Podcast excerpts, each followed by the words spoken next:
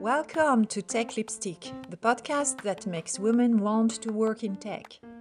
Tech Lipstick's ambition is to attract more women to the tech industry, seize career opportunities, and contribute to shaping our digital world. We publish the portrait of a woman in tech every week, as well as special episodes with invitees talking about diversity, money, career, and more. Most of our episodes are in French, but we also enjoy hosting sessions with English speakers.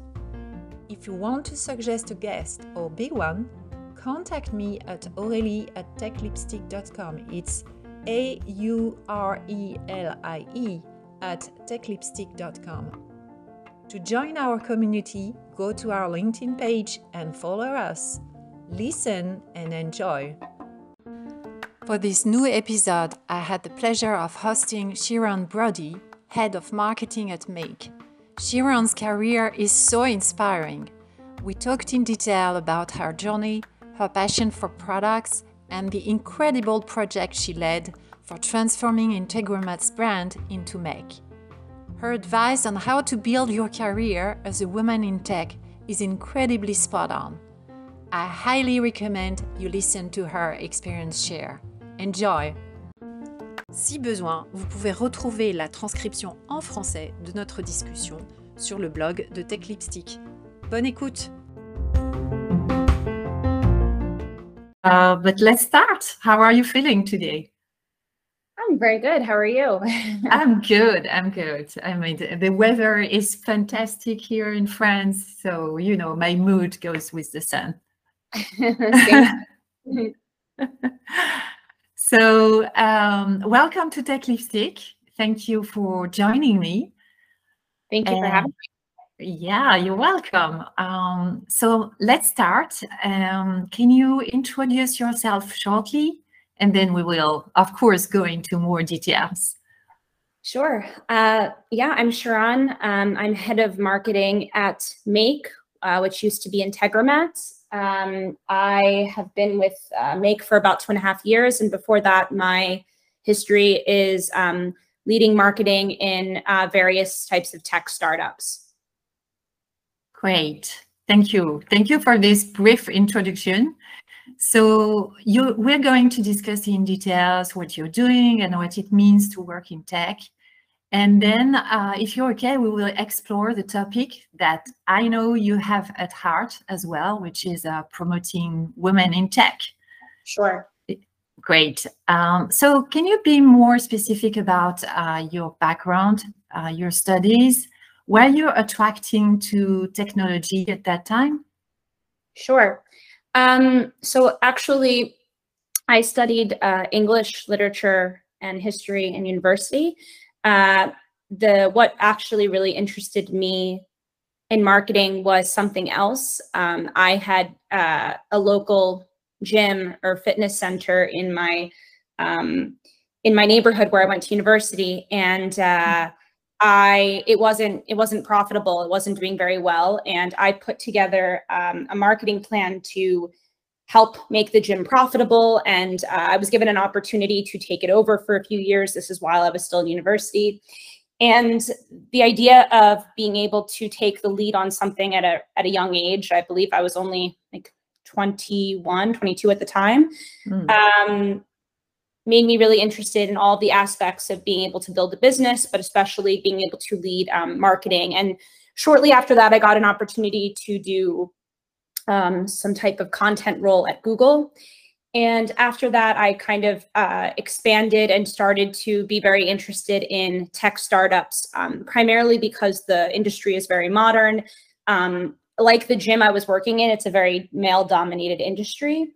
But um, the idea of being able to have visibility across not just marketing, but also a modern way of running companies was very fascinating to me. And um, slowly I started, I was working remotely and I started to just um, kind of take these different positions in all area of marketing.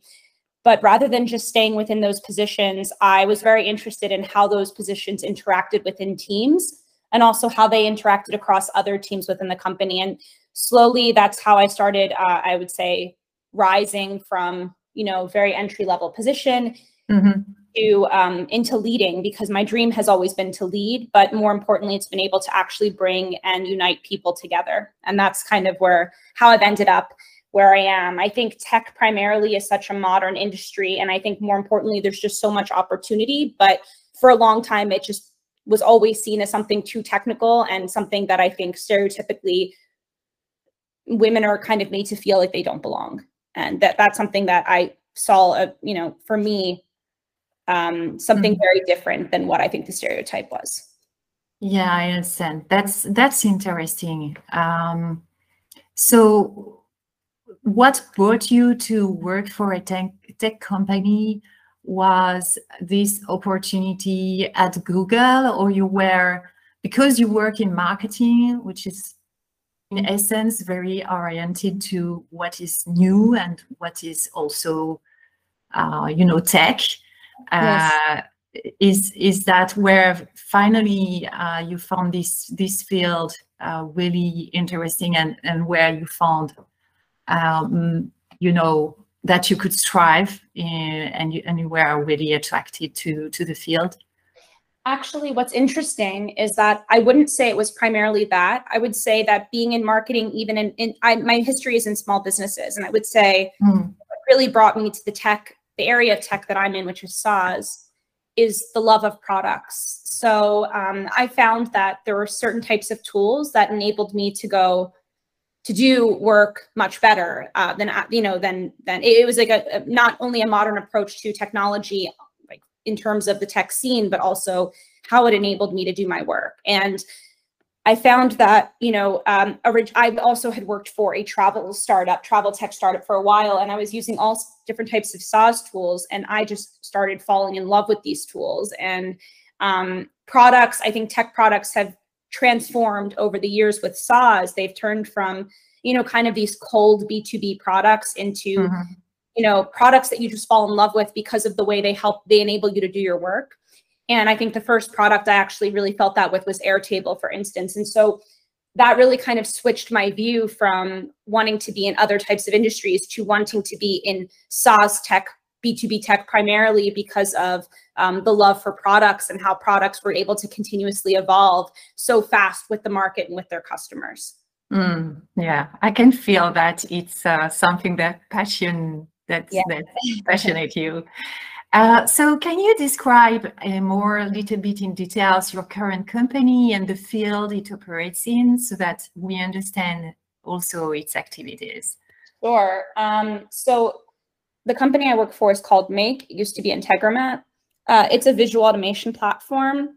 Uh, it's similar to uh, competitors like Zapier or Workato. Uh, it's a platform that essentially visualizes backend development through connecting APIs, and um, it's you know been around for quite for quite some time. I, as I mentioned, I joined two and a half years ago. Uh, before I joined Integromat, I had been um, working with uh, with Zapier, and what was really amazing for me is how it transformed the way I was able to do work. Um, I had been working at a different startup at the time and spending a lot of time on manual work, and when I first um, used an audit workflow automation tool, all of a sudden I was able to focus so much on, uh, you know, more of the psychology, the strategy, and not having to spend so much time doing, you know, these manual data entries. And then when it came to Integromat at the time, which is what it was called, uh, I fell in love with the tool almost immediately because I'm a very visual person. And the idea that something that's, once again, going back to tech, something like um, backend development is so guarded because unless you can code, it's very difficult to understand what's happening in the back end. Mm-hmm. The idea that you could visualize it was so powerful for me and really made me so excited to come into this company and to, you know, help build um, the, the marketing strategy, the, the um, you know, the brand and everything for Make. And, and that's kind of that's yeah kind of where it brought me today. Uh, it's i mean it can be used for you know building prototypes building um, workflows uh, automating pretty much anything in your business. And uh, it's had a really profound impact on us internally as well because we use it for almost all of our processes. So yeah. Mm, yeah i understand. It's uh it's it's really changing the way we can approach um, product development right with this uh, so-called no-code tools Yes. Uh, I think it's something that that is it's a it's a kind of a revolution, right? I would say so. I think that what's really empowering about it and why it's also really trying to steer this new era in technology is because um, the market's changing constantly and you know businesses are really struggling to compete and i've always felt very um, partial to small businesses that's where my background is from what I loved about no code is the idea that small business owners who don't have access to certain types of software because it's expensive or can't afford developers, developers are very difficult to source, they're able to actually use these no code tools to build out um, oftentimes the framework of their businesses and it helps them go so much faster. We've seen so many businesses that have been able to succeed go for further rounds of funding simply because they were able to automate and build so many aspects of their business with no code. So mm. it's really empowering. Yeah, yeah, exactly thank you for for uh, you know uh, sharing that. Uh, and um, i'd like maybe for our audience to to come back a little bit on the different steps that led you to be head of marketing. Uh, not not maybe in terms of companies but more in the different roles uh, that help you build uh, you know your your career. Yes. Um so I would say uh, I'm wondering how far back I should go, but I can kind of talk about specific milestones if that helps. Yeah, um, yeah, exactly. So I had mentioned this was not in tech, but and and I know that it's not in tech, but I think it's very piv- it was a very pivotal moment for me. Um, when I was younger and I was able to take over this fitness center, I had 12 employees under me, and I, as I mentioned, I built a marketing plan. But what I didn't mention is that um, it was it's also a very it was a very male dominated place. And uh, for me the role that i had at the time was very different than what would be traditional marketing roles at tech companies. I was kind of you know building every aspect of how to market this business how to make it profitable. And um, being able to wear all these different hats but also more importantly to have the experience of leading people a very non-traditional team as well was um, very important because it gave me the confidence that I needed to um, to feel comfortable to do many different types of roles. And um, after that, when I worked for you know Google, I I was doing content writing. Um, after that, I was uh, kind of moving into a content management role and. I was learning basically all of the execution style tasks. So, but more importantly, how to do them yourself. So, oftentimes when people graduate, they might go into bigger corporate companies. Working in startups, you actually really get the hands-on experience. So you're going through the motions. You don't often have people to ask. I would not say I had any strong leaders at the time, which might have been a disadvantage for me, but I think what it actually did was empower me to make decisions, to learn by being hands-on and to really um, have the confidence to build things on my own. And so that's kind of what I did for a while. And then slowly, as I started to gain that type of experience, and I really studied the market. I spent so much time reading. I spent a lot of time um, interviewing customers, learning uh, how the market was changing. And then from there, I started to do a lot of consulting work. I spent a lot long time doing SEO. And in these different areas of marketing, so much of it touches upon one another. But more importantly, when you can really carve a niche out for yourself, when you can become very well versed in it, you don't have to be well versed in everything, but well versed in some areas and then really be able to communicate with other marketers to understand the strengths of these different channels. And then slowly but surely, you start to build a very, um, or I started to build uh, kind of, I think someone had once said, you know, kind of a jack of all trades. And it's funny in marketing, being a jack of all trades, under having an understanding of everything mm-hmm. and how it together is very critical. And yeah. that's really what I would say when I got to um, Integromat, um, I moved into a head of marketing role almost immediately because I put together a strategy, a plan for how I saw the market. I was hired originally just for SEO. I my previous company had um, uh, closed because of COVID, and I joined Integromat right at the very beginning of COVID, and I went so far beyond what was just what I was hired for because I didn't just see SEO. I saw the whole landscape of what marketing needed to be at this company. I saw that there was a gap between us and the customer base. I saw that, you know, there were so many things that had to be fixed, so many um, problems that, you know, I wanted to come up with solutions for. And that's slowly how I was able to kind of build this from the ground up. I came in, built a strategy and started building a team and, you know, incrementally started to evolve over time. That's, that's great. Um, that's, uh, uh, you know, something that is always interesting to see is uh, how, you know, daring and also how, um, you know, just speaking up can be rewarding because you, yes. yeah. Um, so did you, I, I, wanted to ask you this question. Uh, did you get inspired by other women and especially women in tech?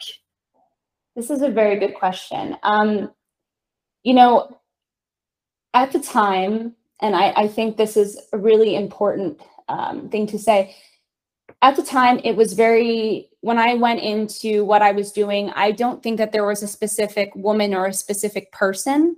I think that um, what I found actually more very motivating and pivotal for me is actually the absence of women that I saw in tech. And um, you know, slowly over the years, I've started to see more women pop up, mm-hmm. but I haven't enough. And that's something that uh, for me, I, I always felt like I, I didn't understand why. Um, I understood, but I also, you know, it, it, it, felt wrong to me that I didn't see as many women um, high up in technology as I should. And so what I started to do was I started to pay attention to different types of you know, articles really like looking at more of the challenges of women in tech, the, the challenges of, um, you know, what it is to be a female in a male dominated tech workspace and started to think about how can I, uh, how do you exist in these male dominated spaces and be a woman, but still, you know, still hold all of the, I think the best traits that it requires to be a female in these spaces. And so while I wouldn't say it was one woman in particular, I will say that I have, um, I spent a lot of time on LinkedIn. I spent a lot of time like within the industry reading, and I've followed, I would say I pay more attention to women than I do men because their challenges are often quite different. And learning from them has always been inspiring for me. But I think it's more of seeing the diversity of women in work uh, in, in, these workplaces than it has been just one pivotal um, role model for me. I understand. So, what what would you say are your top challenges? I mean, as a not necessarily as a woman, but as a head of marketing uh, for, yeah. for your company? This is a great question. Um, so, marketing is very challenging because, first, I think that you know it's very, and, and this is something that I experienced um, quite a lot, is that uh, you know you're in between so many teams so when when the company is very small, marketing takes on a lot of the the work that you know other teams might normally take on as the company grows. But in the beginning, you're kind of managing everything. You're the writers, you're this, you're that. So you're doing so you're wearing so many hats. And then, you know, I've gotten to see Integromat. I was the 47th person who joined the company. Now we're over 200 people. We've scaled significantly in two years. Wow. So, yeah. and I, I can't even begin to touch upon those challenges. But I would say you know, one of the biggest ones is when all of these teams start to come in, more demands start to get made of you. And I think, you know, product and marketing are two different teams, but they have similar challenges in that everyone wants to touch the product. Everyone wants to make changes to the product. But a product manager, a product can only be built through engineers. And people know that they can't actually take the role of engineers because coding is very scary to a lot of people. It's a language they don't understand. They wouldn't even try to begin thinking that they could actually touch or do anything to the product. On the other hand, with marketing, I think that people really underestimate how difficult marketing is, all of the challenges that are in the market. And, and as you know, ahead of marketing, you're not only trying to protect your team, you know, helping to set the vision, helping to set the quarterly projects, the campaigns, but you're also filtering everything that comes top down to make sure that they can focus on the work they have, while also managing all of mm-hmm. the requests that come from other teams, all the requests that come from C-level. And oftentimes it's a split between how do you stay current how do you innovate how do you you know keep up with the market trends while also maintaining and you know the expectations of others around you and you know keeping the trust that you know what you're doing and that your team is able to um, perform without uh, having to i think answer to every demand that comes around the company. And that that's i would say is primarily the biggest challenge. And then i would say the second is communication. I think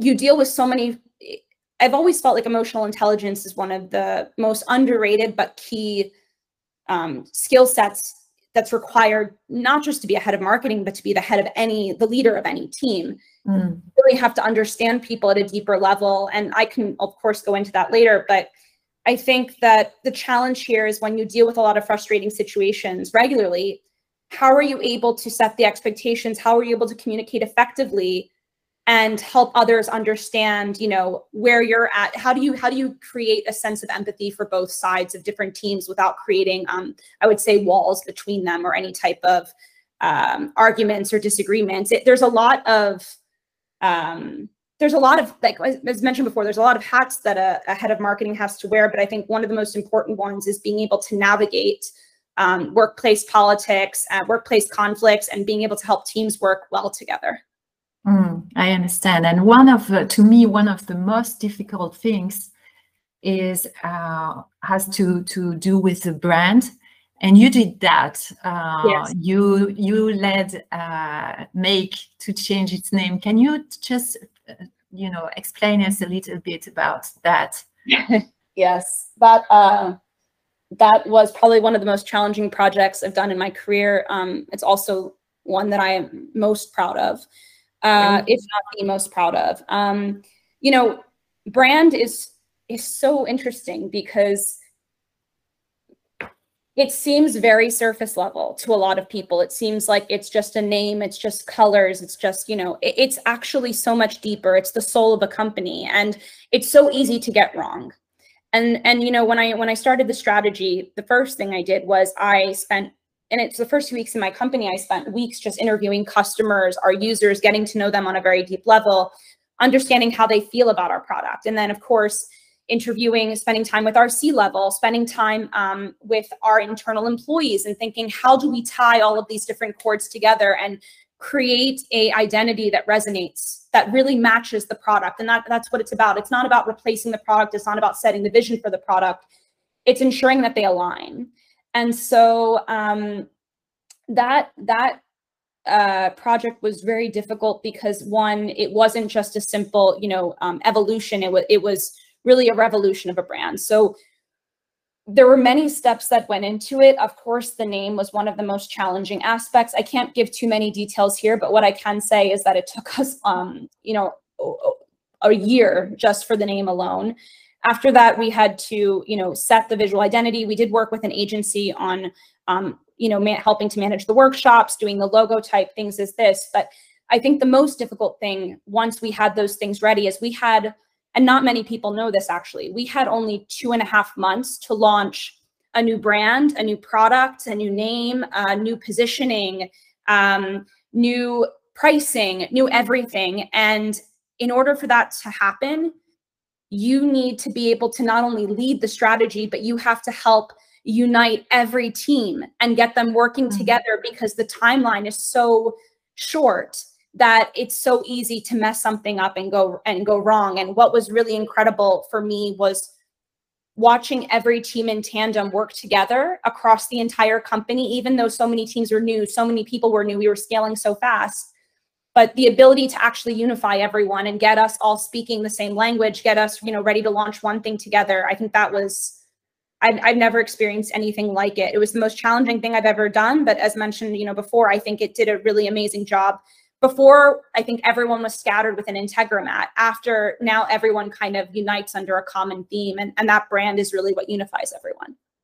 It's fascinating. Yeah. And uh, congratulations for achieving that. This, uh, this is great.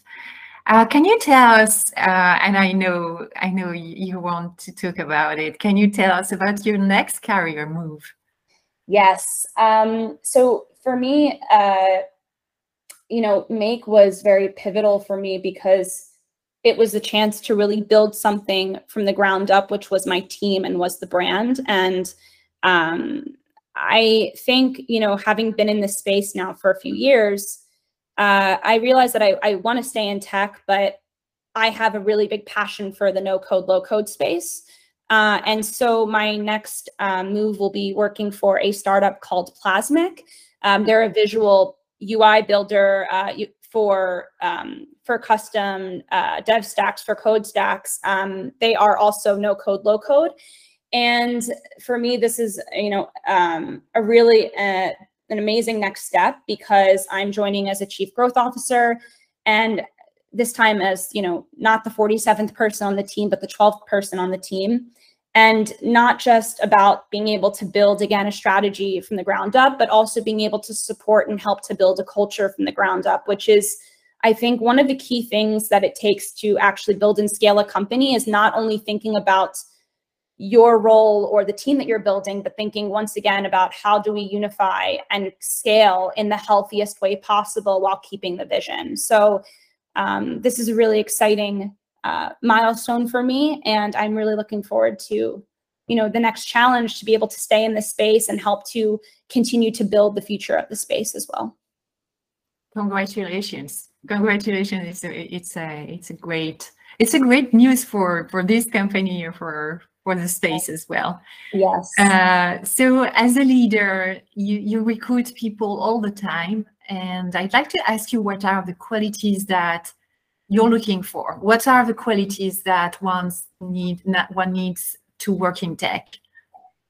Yeah, that's a great question. Um, I think you know it. Of course, it depends on the role, but there's a few pieces that I say are very important. Um, you know, university, of course, is something that a lot of people have, but I think that the thing that university doesn't give you is it's it's not just about gaining the experience but it's really making an effort to truly understand the market that you're in and being able to adapt. Um, i oftentimes find that you know when i'm sitting in an interview with someone i don't want to just know about you know straightforward answers to to questions. I really want to hear the, the psychology behind the decisions that they've made both good decisions and bad decisions. Um, I often find that mistakes and failures are key to growing and to moving forward. And so when I can hear that a person is able to have the awareness to dissect the mistakes that they've made or even the you know accomplishments they've made why did you how did you accomplish that? Um, why do you consider that a success you know why was that a failure and what did you learn from it um, you know i have a team member on my team that when she first started with me she was quite junior and i think she didn't have the experience, but what she had there was also the mindset and the ability to think. And I think with tech or with any marketing role, it's not just coming in and sitting down in front of a computer, working nine to five, typing what you have to do. This is this is an old way of doing things, and automation is starting to replace this. But mm-hmm. being able to actually sit and think about the market, to think about the challenges, to not only take work that you might have done a year ago, but saying, okay, maybe that work made sense a year ago, but now it doesn't make sense anymore. Or maybe it made sense in my previous company, but in this company, with this market, with these types of customers, it doesn't make sense. And it's really about applying the thought. And I think, you know, what I always look for are number one, people that want to have a level of int- intimacy with customers there's nothing worse than hearing someone that wants to come into a team in marketing and doesn't have any interest to understand our customers in a deeper level. You will always make mistakes that you will not be able to come back from if you don't make it uh, a priority to have that deep connection with your customer base. It's critical. Um, oftentimes, people fall into the trap of marketing for themselves. That's one of the biggest mistakes you can do, and it can set you back so much if you come in with the mindset of understanding the market, understanding the customers, and you build for them, you will get so far ahead and even you know further than the experience you've gotten in previous companies because you're making an effort to truly understand what this market is about. So that's one of the main things that I, I look for. I look for passion because for me, everything that I do, I, I and everyone at Make knows this about me. Um, hmm. this company has been my heart and soul for two and a half years. When I when I built the brand, it wasn't just a project for me. It wasn't just, um, you know, something to do. I, I, we worked probably for the two months prior to launch. My team and I worked insane days. I think the week of the launch, we worked 17 hour days, five days in a row. Wow. And it's not something I, you know, for me, when I do this, when I did this launch, I wasn't going to you know going on these these trips for the week or going anywhere. I was in the trenches with my team working hand in hand with them. If there was anything nothing was above me. Nothing or nothing was below me. There was nothing that i wouldn't do to make this launch a success and my team members were the same way. We all had that mindset. And it's not something you want to expect team members to do all the time. You don't want them to have to work crazy hours. But you want to know that there's a passion and a fuel to see something to succeed to see your work that's out there and to know that that's something you've accomplished. And that's just a trait that I think I can tell when a person talks to me how passionate they are about the work that they do. And I think having a passion in tech is is very important. And that's you know, something else that I think uh, when you find it, when you find someone who has that, and you want when you find someone who want who wants to learn, these are qualities that you really want to seize and, and take advantage of. Yeah, I think uh, that I think uh, I recognize uh, what you say. Of um, it reminds me some discussions I had with other leaders in in the space.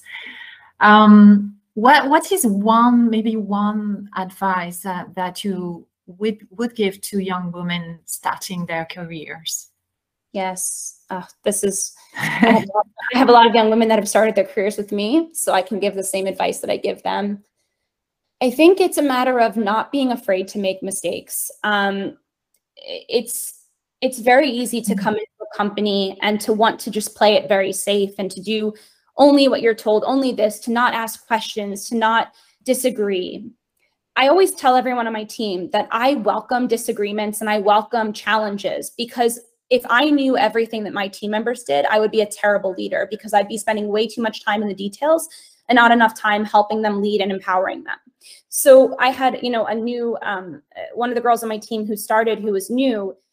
You know, she started managing influencers, and influencers are a very interesting thing because this is a this is a channel that changes all the time. I mean, because the, the social networks change all the time. Where you're seeing, where you're following influencers changes. And she was mm-hmm. observing so much. And when she brought this to me, she didn't just say to me, okay, here's, you know, this looks good or this looks good and that's that. She came and she gave me her opinions based off the discussions she was having, the things she was doing. She had only been with the company for six months. Before that, she was out of university, but she was always, she was never afraid to think and to give her feedback. And I think that, you know, for any young women that are in the industry, let your voice be heard. It's so important to show the thought, the, the thought process, the fact that, you know, you are taking the time to dissect, to think, to make critical decisions, not just you know, I would say if you want to move forward, never be afraid to think or to challenge. Um, obviously, it's important to pay attention to those who are more senior, who have put the time in.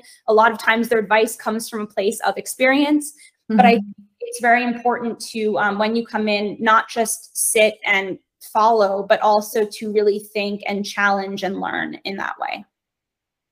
And what if and I say this because it happened to me. What sure. if you're in an environment that don't let you doesn't let you do that? Like, yeah, that's that's a very difficult um, that's a very difficult question. You know, I think uh, this is I'll be very careful with this advice, but I will give it.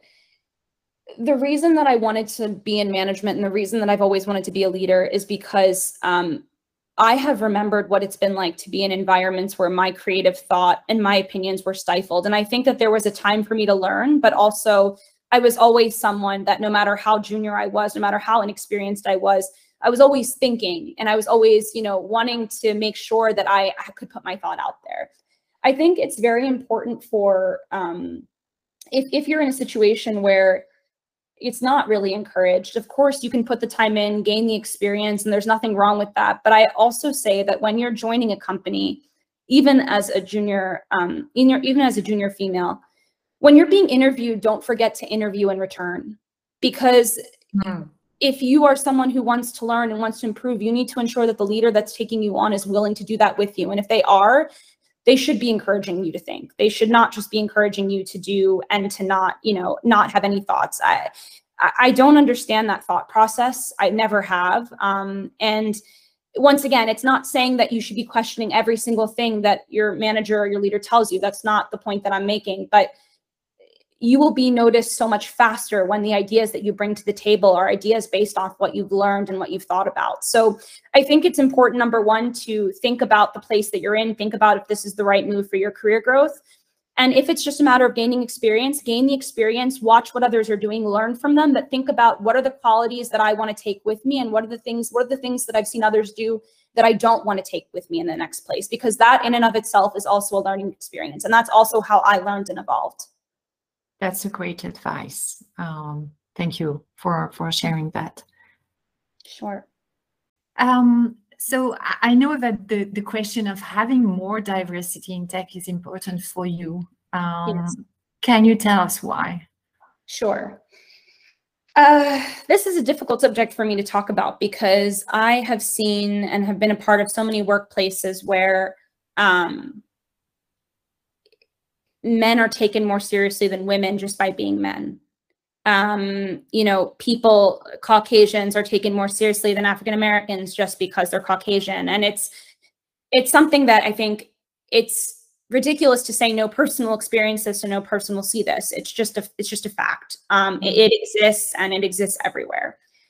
Uh, for me, what I found is that when I've seen these types of behaviors or seen these types of traits, I've also seen companies that are unable to move forward in the right ways. And I think when I, you know, talk about um, diversity and it's not so much just the standard of we need to be diverse for the sake of being diverse. Sure, that that's an important value, and I think that that's something companies should strive for naturally. But there's something else that diversity leads to, and it's just the and it goes back to what I had said earlier, which is different points of view, different ways of seeing the world, different ways of seeing the market, different ways of seeing your product and the company at Make, we have people from all over the world, and uh, every person brings a really different different view of you know the product, not only the product but also the countries that they come from. For instance, uh, I know that France has a really incredible no code market. I have a very soft spot for the French no code market. I have some French colleagues that have shared you know those experiences um, why the french market is so good for no code. And it's just having someone who represents that who can bring mm-hmm. that in and speak for it. It really opens up your eyes and makes you think beyond what you know and you know the area that you're in. And i think um, when companies try to make everyone the same or bring every they're, they're never going to challenge the status quo. And it's not just about challenging the status quo or being better. It's also that you create an environment where people they're not empowered they're not motivated and they're put down and eventually even if they're there because they need the job and because they're afraid to leave, this this type of animosity grows. And I've seen it. I've seen it before. I've seen what it does to a company. I've seen what it does to a team. And it's it's really detrimental. Um, it's something that I think it, it's not the future. For me, it's something that I, I think needs to be stopped in so many ways because uh, when you see it happening, whether you like it or not it will be it will be something that will negatively impact the culture and the morale mm-hmm. at some point in the future. And it, whether or not the product is the best product in the world your product is only as strong as the people that are building it. Yeah that's a, a very good uh, point. And uh, i'd like to say also that it helps also to represent better your customer base because your customer base is is diverse as well I, I, was shocked to learn that you know that automotive, uh, the automotive industry is very male dominated as well. Mm-hmm. But 85% of the purchasing decisions are made by women. Yes. So meaning that th- there is this discrepancy of what the company, how the company is run and the customer base. And to yes. your point of being close to your customers, why i mean as you say every company should look for more diversity and more diverse teams anyway um, but one one of the the maybe the problems that companies have is uh, that the pool of candidates of female candidates is so tiny yes. because all studies show that women are less attracted to tech so what do you want to to tell them about this? What what, what should we what do you want to tell women about working in tech? Yeah. I think one of the reasons is because tech in and of itself sounds very technical. And mm. um, while the coding industry is, is starting to increase in diversity, it's always been predominantly male. And I think that women, stereotypically and by nature, our confidence is not the same as, man, as men you know, when we do an interview, we are more likely to think we're not going to get the job. We are more likely um, to go for a lower salary. We are mo- more likely to be grateful for what's given to us rather than shoot for what's above. Um, and you know, when this happens and you see that the tech industry is a more tech, you, you, you're scared. You're, you're thinking, okay, you know, maybe this isn't for me. Maybe I won't understand. I won't be able to do it. Um, you know, tech is more of a, a male area and I think the advice that I can give is there are so many different roles within tech, and it doesn't require any, sometimes any coding knowledge to understand. Marketing in tech, or you know, many jobs in tech can be so creative. They can really allow you to, um, once again, I think when it comes to human psychology, feeling empathy, understanding emotions, understanding people, which I think women by nature are known for being quite good at. You know, these skills are so important in tech. They're so critical. And so um, tech is also a booming industry and it, it's the market's getting better and better all the time. The job outlook is amazing. And I think, um, you know, the number one thing I can say is I, many of the women that I've interviewed that have, or that I've spoken to, let's say not interviewed, because if they're interviewed, they're already at the point where they're at least considering it. But many of the women that I've spoken to who have not even considered the tech industry, the primary reason I've been told is because, oh, it, it seems like I wouldn't understand or it's too, it would be too, you know, technical for me. And I think that um, the to, to look deeper, the tech industry is so diverse. It can mean anything. There can be products that are not even, you know, only for advanced technical users. And just to think about what are the skill sets that you have that could be applied here and to recognize that those are critical skill sets that are needed in this industry. Mm. To uh, maybe be in this mindset where you want to learn as well. Yes. And this kind of goes back to one of the reasons why um, I think teams in general were they're not just looking for seniors; they're looking for you know junior members as well that are out of university. I strive to hire women in these types of roles because I think when they're brought in earlier and they have the opportunity to learn and grow fast, we we, we create a better future for women in the tech workplace. Mm. We create opportunity for them. And we also create a better network. So more women that are in tech means more women that will see tech as a viable option. Yeah. So about that, uh, do you have a an advice for uh, women who, you know, feel alone and and wants to get helped or get uh, you know more um, in in an environment where they can have you know discussions and uh, what what would you recommend to them? Sure. Um, well, first, I think, you know, it's really normal to feel alone as a woman in tech. It's mm-hmm. very normal to feel um, that there aren't others that you can truly network with in the same way. And I think um, I haven't done this personally because I think my interesting quality about myself is that I've always been, I've always believed that being overly confident, showing confidence will allow you to believe in yourself more and be able to build a real authentic sense, sense of confidence over time. It was not always this way for me and imposter syndrome was very a very difficult thing for me to navigate. But um, there's so many mentoring groups and i think that um, uh, being able you can look them up on linkedin you can find them on google. There are so many women in tech mentoring areas. I wouldn't say so many but i would say there's there's enough online there's enough you can find where you can really not only it's not only about workshops or about courses, but it's really about the opportunity to be exposed to other women in technology and to hear their stories and to speak with them. And I think that having that, getting to know those women on a deeper level and thinking about where they came from. Um,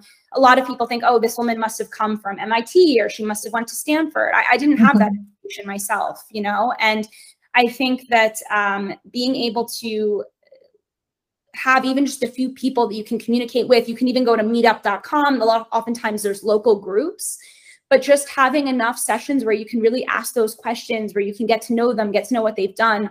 I think that that helps to kind of um, lower the barriers that women feel exist between them and being able to break into this industry. Yes, thank you. Thank you for for your insights and your your testimony. Uh, a last word on yourself, maybe uh, is there a cause or an NGO that you support uh, and you, would like to, to speak about it? For me, there's not, there isn't one that um, I would say is particularly, you know, marketing related, but there is a nonprofit called Women Who Code. And I know that this is a little bit different because this is in tech, but it's not necessarily marketing. But I think that I, um, I've always been really passionate about this because this, in a way, almost creates a natural effect for women who are in marketing in tech.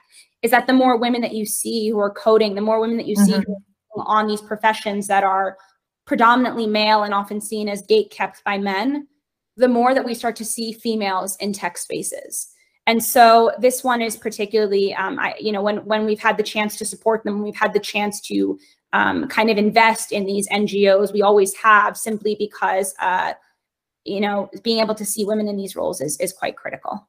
Yeah, I agree. I, and I agree, and I think it should start with, you know, at school like at yes. a young age. Um, and this is one of the biggest challenge challenge of our societies, is that uh, from a very young age we have cultural bias, and uh, including the parents who are not considering tech, tech always considering tech as a domain where their daughters can strive and and, and so it's it's it's big because it's systemic. But we can start with little steps like having testimonies like uh, like yours so thank you very much for accepting uh, my invitation and i look forward to uh, you know publish your testimony and of course to continue these uh, discussions uh, with you anytime.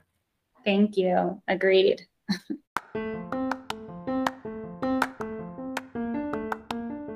Cet épisode vous a plu? Inscrivez-vous sur la page LinkedIn ou Facebook de Tech Lipstick et retrouvez nos prochains témoignages.